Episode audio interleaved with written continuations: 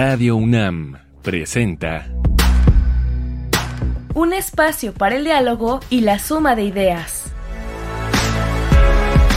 Escuchar y escucharnos. Construyendo igualdad. Bienvenidos, bienvenidas, bienvenides. Estamos una vez más en escuchar y escucharnos. Hoy tenemos un tema que nos parece muy importante tratar porque es un término nuevo para nosotros y para las personas que, estamos en el tema y supongo que también para ustedes que nos escuchan.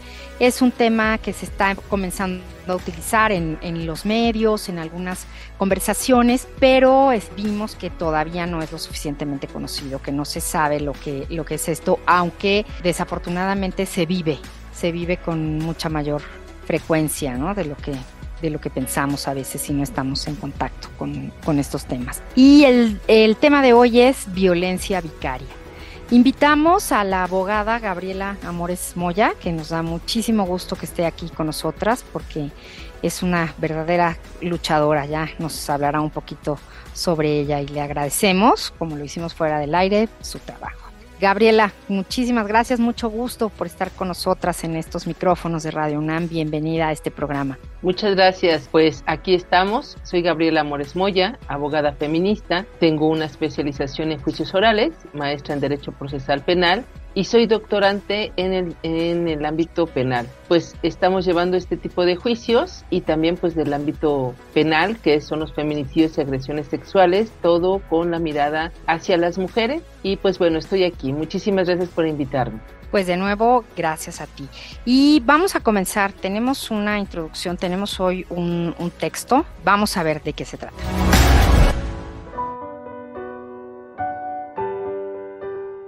El padre. El paso siguiente fue arrancarlas de la unidad simbólica con su cría. Este momento de decisión mujer-cría es indispensable para el patriarcado de la dominación de los sin útero. Necesita haber una operación ahí para que pueda apropiarse a esas crías y a partir de este punto, los apropiadores hacen surgir la noción de lo que llamamos el padre. Más allá de la palabra como tal, como simbiología, antes no existía, no había otra relación más que entre la hembra y las crías. Primero fue el padre, y a partir de ese momento, toda cría nace en el cautiverio del patriarcado. Desde aquel momento, en castellano, tenemos reminiscencias simbólicas y cotidianas de aquella primera apropiación. La patria, que es la patria del padre. Patrimonio, que es la propiedad o riqueza del padre. Tenemos el apellido del Señor, abuelo, bisabuelo, porque somos los hijos de ese señor. Sánchez, los hijos de Sancho. Pérez, los hijos de Pedro. González, de Gonzalo. La madre no es la del vínculo con sus crías, la madre es la encargada de criar a las hijas e hijos del padre. Esta línea divisoria entre la mujer, ancestra de poder en su sociedad, y la madre atrapada por el patriarca, no es poca cosa significa que si ella no cría a los hijos como él quiere, adorándole o rindiéndole culto a él, por lo tanto ella va a ser severamente castigada. Y severamente castigada se refiere a asesinato o tortura, a exterminar a aquellas que no cumplían o cumplen el rol de la madre que se espera. Tomado del libro Siwapahti, Medicina de Mujer en Náhuatl, Memoria y Teoría de Mujeres de Patricia Karina Vergara Sánchez.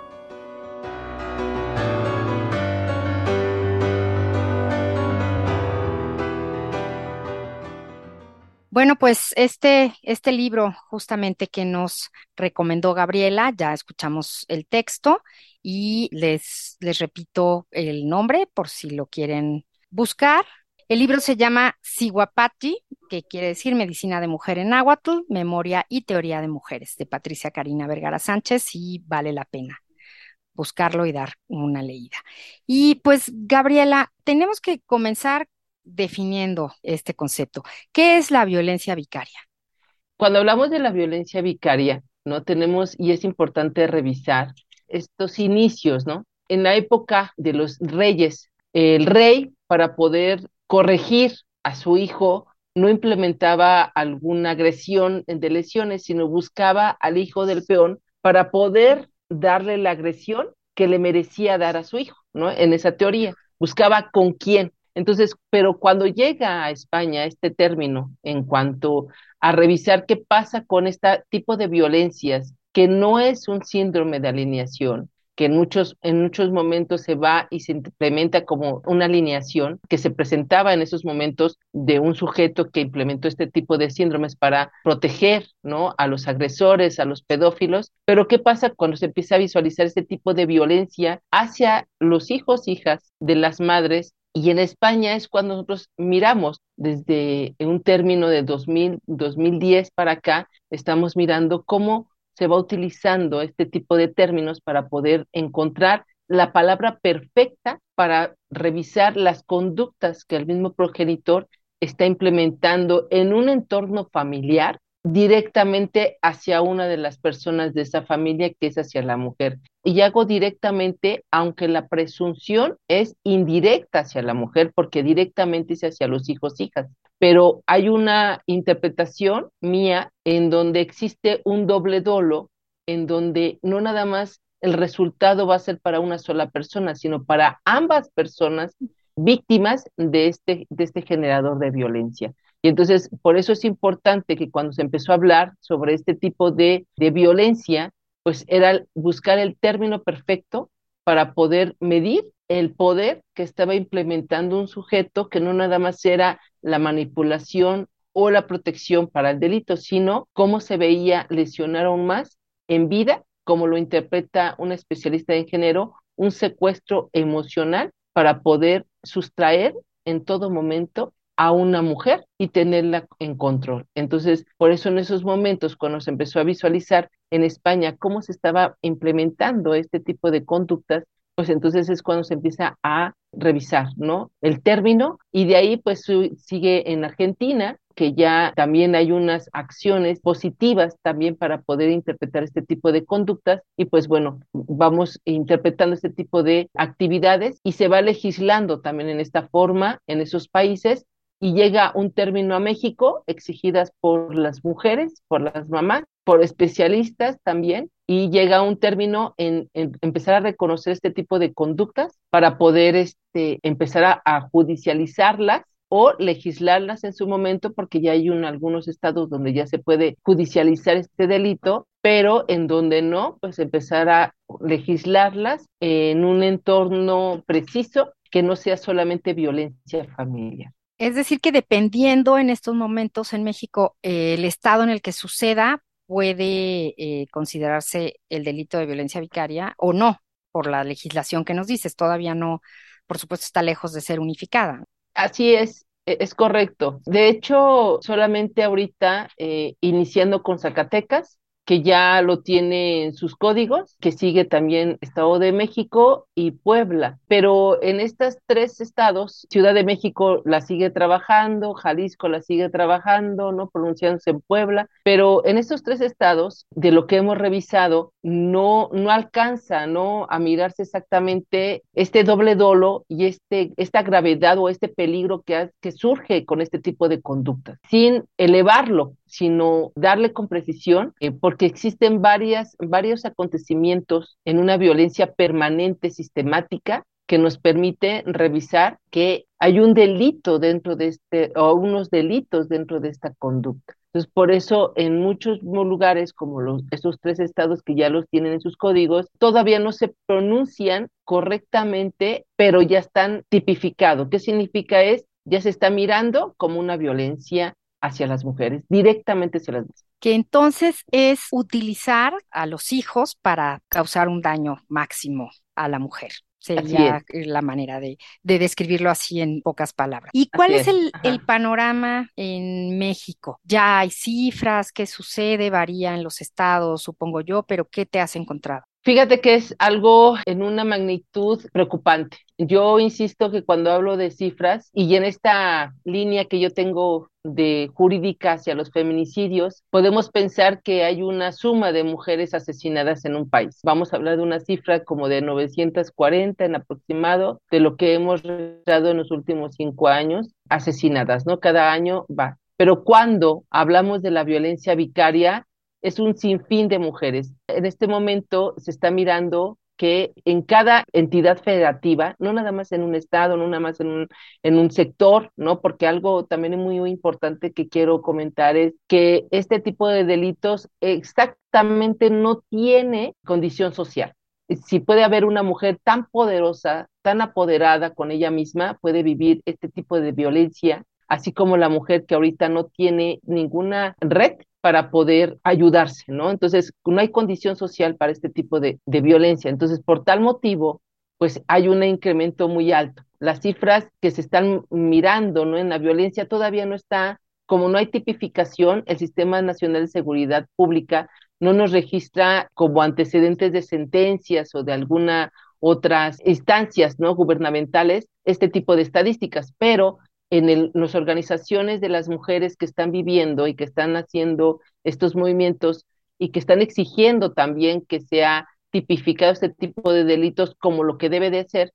Entonces, ahí es donde este tipo de conductas del Frente Nacional de Mujeres son las que nos van dando más o menos las cifras de cuántas mujeres están dentro y ingresando a este grupo para ser acompañadas en sus juicios o escuchar alguna experiencia para saber cómo resolver sus propios juicios. Y entonces aquí es importante revisar que hay una estadística en cada estado, estamos hablando de mil mujeres en cada estado viviendo este tipo de delitos con dos hijos en aproximado. Bueno, pues es el momento de nuestra propuesta musical. Hoy estamos hablando acerca de violencia vicaria con la abogada Gabriela Amores Moya y justamente nuestra invitada Gabriela nos hizo la recomendación de la canción que les vamos a presentar a continuación. Esta canción es Ya no más de Susana Ochoa y les digo algo rápidamente de ella. Susana Kelly Ochoa Bustamante nació en Pátapo, Perú. Es una cantautora y compositora peruana apodada La Voz de Oro del Perú y sus obras justamente abordan la justicia, el empoderamiento y la violencia de género. Escuchemos ya no más Susana Ochoa.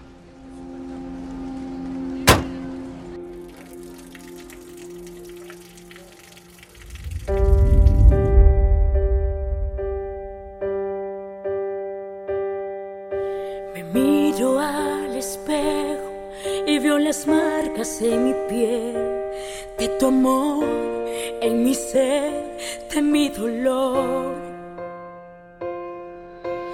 Veo mis cicatrices y me lleno de rencor por tu amor, en mi ser, por mi dolor. El jardín que me ofreciste solo dio espinas, nada más ese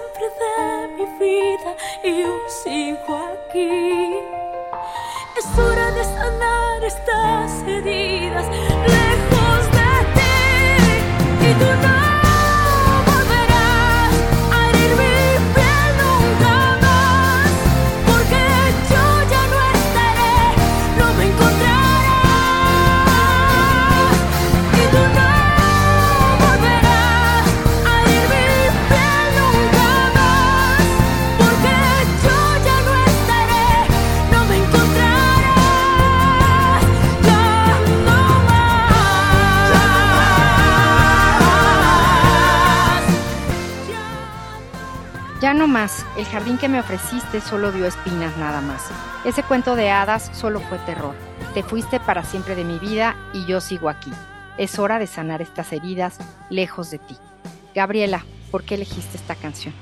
Fíjate que cuando la escuché me vino a la mente muchísimas mujeres que represento. Salir de sus juicios, de decir hasta aquí llegó, hasta aquí terminó ya mi, mi calvario, ellas dicen hablar mucho del calvario, creo que representa la historia de muchas mujeres. Es un impulso también para aquellas mujeres que no han podido salir, saberse que hay muchas iguales, ¿no? Eso también es bien importante, que no desgraciadamente somos las únicas que vivimos violencia, sino que hay un grupo y hay miles de mujeres allá afuera, por eso también la elijo y también me gustó mm, decirlo, ¿no? decir, si tú escuchas esta canción y te sientes identificada, quiero que sepas que hay muchas que se sienten identificadas, que están tratando de salir que están aceptando estas propuestas de mirar diferente el derecho y que se puede salir, por supuesto, ¿no? Por eso dice ya no más. Es hasta aquí acabó todo y seguir adelante la vida, que es muy importante para nosotras que estemos bien y que el mismo sistema no nos, no nos atraiga. Gracias, Gabriela.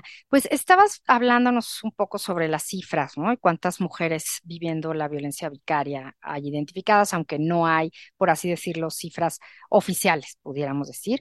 Sí hay un gran trabajo de la organización de las mismas mujeres.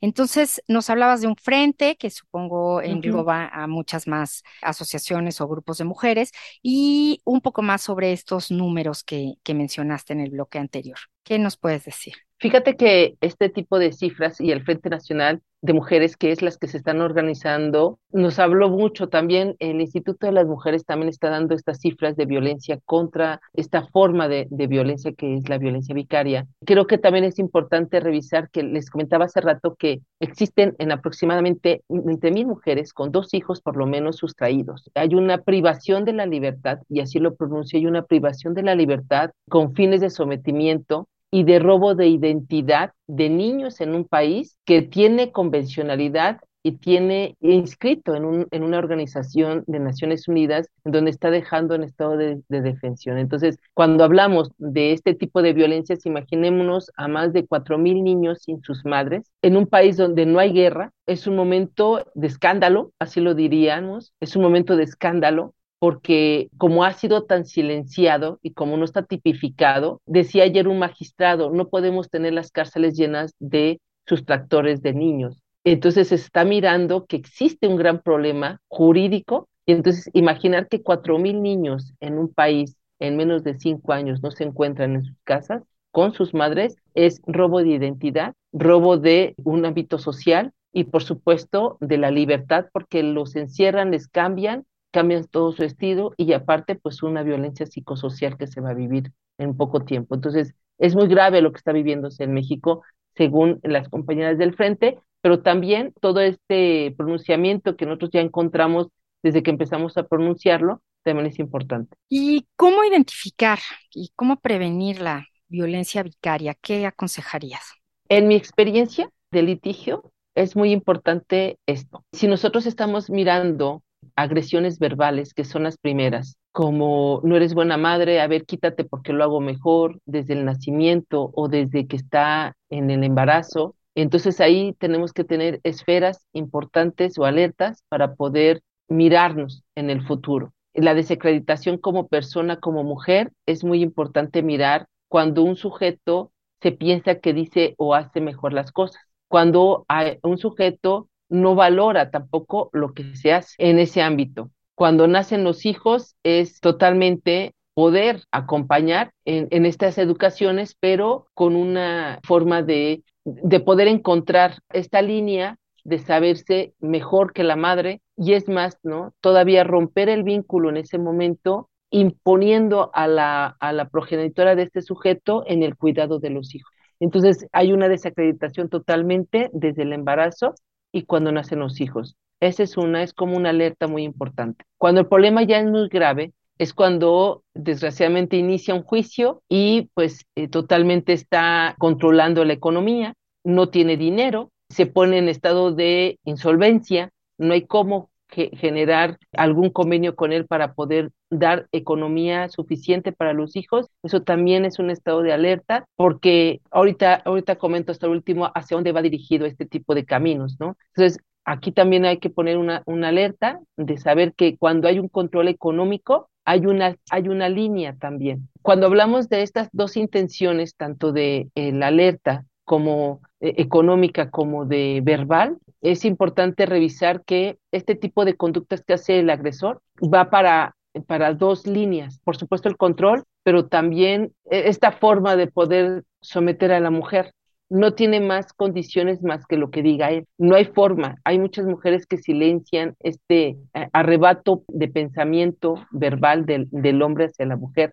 Y entonces, en estos dos puntos, cuando se sienten así las mujeres, es momento de salir. Yo les digo, es momento de salir, de agarrar a sus hijos y irse. Si inicias un juicio, lo mejor que puede pasar que hasta que te den tu guardia y custodia, permitas que el progenitor se pueda llevar a los menores. Eso también es como de prevención, de alerta, porque no sabemos en qué momento los pueden desaparecer.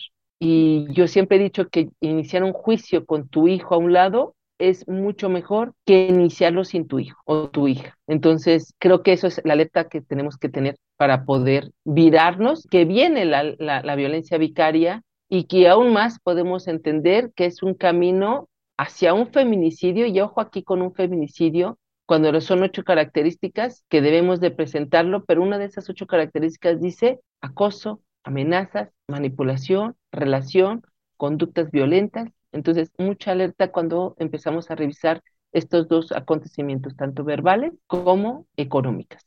Y para terminar, Gabriela, ¿qué le dirías a, a una mujer que está ya viviendo una situación de violencia vicaria, que acaba de, de, darse cuenta que sus hijos no van a regresar de la visita, de la comida, que no encuentra al papá, ¿qué se hace? ¿A dónde acudir? Supongo que tiene que ser algo inmediato. Entonces, si las autoridades tal vez no están todavía familiarizadas con esto, si, no están sensibles, ¿quién puede ayudar a estas mujeres en una primera instancia? Fíjate, lo dices, lo pienso y se me enchina la piel. El día que no encuentres a tu hijo, a tu hija, lo primero que tienes que ir es a una institución mm, de seguridad, ya sea el Ministerio Público, a una unidad de género, a un centro de justicia, a una instancia que puedan protegerte a ti, iniciar una carpeta de investigación y hacer un registro de desaparición de tu hijo o hija. En caso de que tengas un juicio con guardia y custodia, llevar un, eh, ojo aquí, muy importante porque le sucede mucho los abogados y abogadas no les dan la información de sus guardas y custodias. Entonces, cuando ya no se encuentran sus hijos, hijas, no tienen ese documento para acreditar que tienen ellas la guardia y custodia provisional. Hay muchos ministerios públicos insensibles que no conocen que es de inmediato, como dice la Constitución, no les permiten hacer la denuncia porque tiene un derecho el papá también de tenerlos. Ojo aquí, muy importante cuando les digan eso. Es si es correcto que tenga el derecho, porque no lo estamos negando, pero desaparecerlo es lo que no tiene el derecho. Artículo 17 constitucional, nadie puede hacerse justicia por su propia mano o, o, o, por su propio bien. Entonces, importantísimo que cuando les digan, es que también tiene derechos, va a decir sí, pero no en desaparecerlo. Entonces, eso es importante que, que miremos cuando nos pongan estas trabas. Tienes que llevar un acta de nacimiento de tu hijo, de tu hija, un comprobante de domicilio, si se puede poner también la ropa de cómo iba vestida tu nena o tu hijito, si traía una mochila, cuáles son las redes que tiene el sujeto, su mamá, su familia, porque son cómplices de este delito también, teléfonos de personas en, fuera del, del, del, estado, en otro estado que se encuentren, las primas, los tíos, es importantísimo. Y ojo aquí también, si ustedes saben que el progenitor tiene familia en Estados Unidos, es solicitarle al Ministerio Público de urgencia que haga una alerta migratoria para la detención de un menor o una salida de un menor de un país, de este país. Entonces, eso lo puede hacer de inmediato el agente del Ministerio Público sin el juez, porque es un caso urgente. Entonces, es muy importante, ningún Ministerio Público te puede negar el acceso, ninguno, no te puede decir que después de 72 horas puedes venir, tampoco. Ahorita es de caso urgente. Nosotros estamos atendiendo también este tipo de, casos en caso de que no encuentres a tu bebé. En cualquier estado estamos dándole seguimiento y pues por supuesto, ¿no? También existen espacios como de la Comisión de, de, Personas Desaparecidas en todo el país. También podrías presentarte ahí para poder registrar la desaparición de tu hijo que te den una cédula de identificación de desaparecido de tu hijo o hija y ponlo en todas las redes, en todas las redes posibles. Y por último, rápidamente, Gabriela, dices, nosotras estamos atendiendo. ¿A quién dirigirse? ¿Cómo encontrarlas a ustedes? Y yo represento a una organización de abogadas, eh, somos Perspectiva Feminista Jurídica, estamos en Facebook, así se llama la página, Perspectiva Feminista Jurídica. En correo electrónico es unionnacionaldeabogadas.hotmail.com. Estamos dándole seguimiento en todo momento a estas dos redes para que ustedes, en caso de que se requiera, mi correo electrónico eh, también lo, puede, lo puedo proponer, que es gabiamoreslicenciada.gmail.com, en donde ustedes pueden escribirme de inmediato y darles la orientación en donde me encuentre. En caso de que yo no me encuentre disponible, mis compañeras pueden darle el seguimiento. Yo a veces estoy en audiencias, pero ahí podrían contactar para poder darles, darles y ayudarles a buscar, porque a veces, nos, pues si el dolor nos bloquea, y decir a dónde tengas que presentar. Muchísimas gracias a la abogada Gabriela Amores Moya y gracias por compartirnos estos contactos. Esperamos no se tengan que usar, pero aquí están a la mano por si alguna mujer lo necesita. Y pues bueno, que ningún niño o niña tenga que vivir esto y por supuesto que ninguna madre tenga que, que buscarlos, que se termine la violencia vicaria. Muchísimas gracias, Gabriela. Hasta luego. Un abrazo, gracias a todas por invitarme y estoy a sus órdenes. Y terminamos por hoy, escuchar y escucharnos. Seguimos construyendo igualdad. En la producción, Silvia Cruz Jiménez y Carmen Sumaya. Y aquí en los micrófonos, María Amalia Fernández.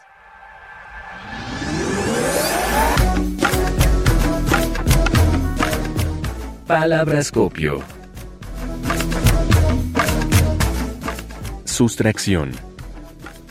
Se denomina sustracción, retención u ocultamiento ilícito a la separación unilateral e injustificada de una niña, niño o adolescente de la persona que legalmente detenta su guardia y custodia, ocultándolo o trasladándolo lejos de su lugar de residencia habitual. Estas conductas atentan contra su equilibrio vital, pues alteran sus condiciones afectivas, sociales y culturales.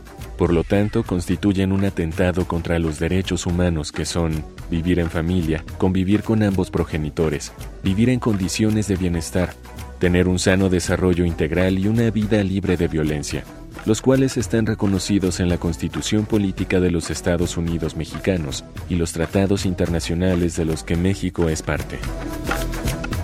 Definición tomada de la Comisión Nacional de los Derechos Humanos.